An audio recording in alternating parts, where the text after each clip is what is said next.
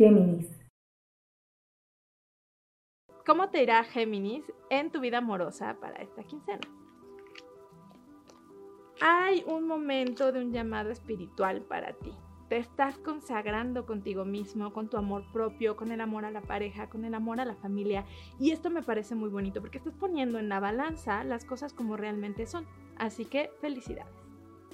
En tu vida laboral, la serpiente nos habla de la sabiduría interior, estás haciéndole caso a las decisiones que tu intuición te está dando porque es momento de tomar nuevos caminos, es momento de tomar nuevas decisiones que van a cambiar el rumbo de tu vida laboral. No tengas miedo, viene mucho éxito.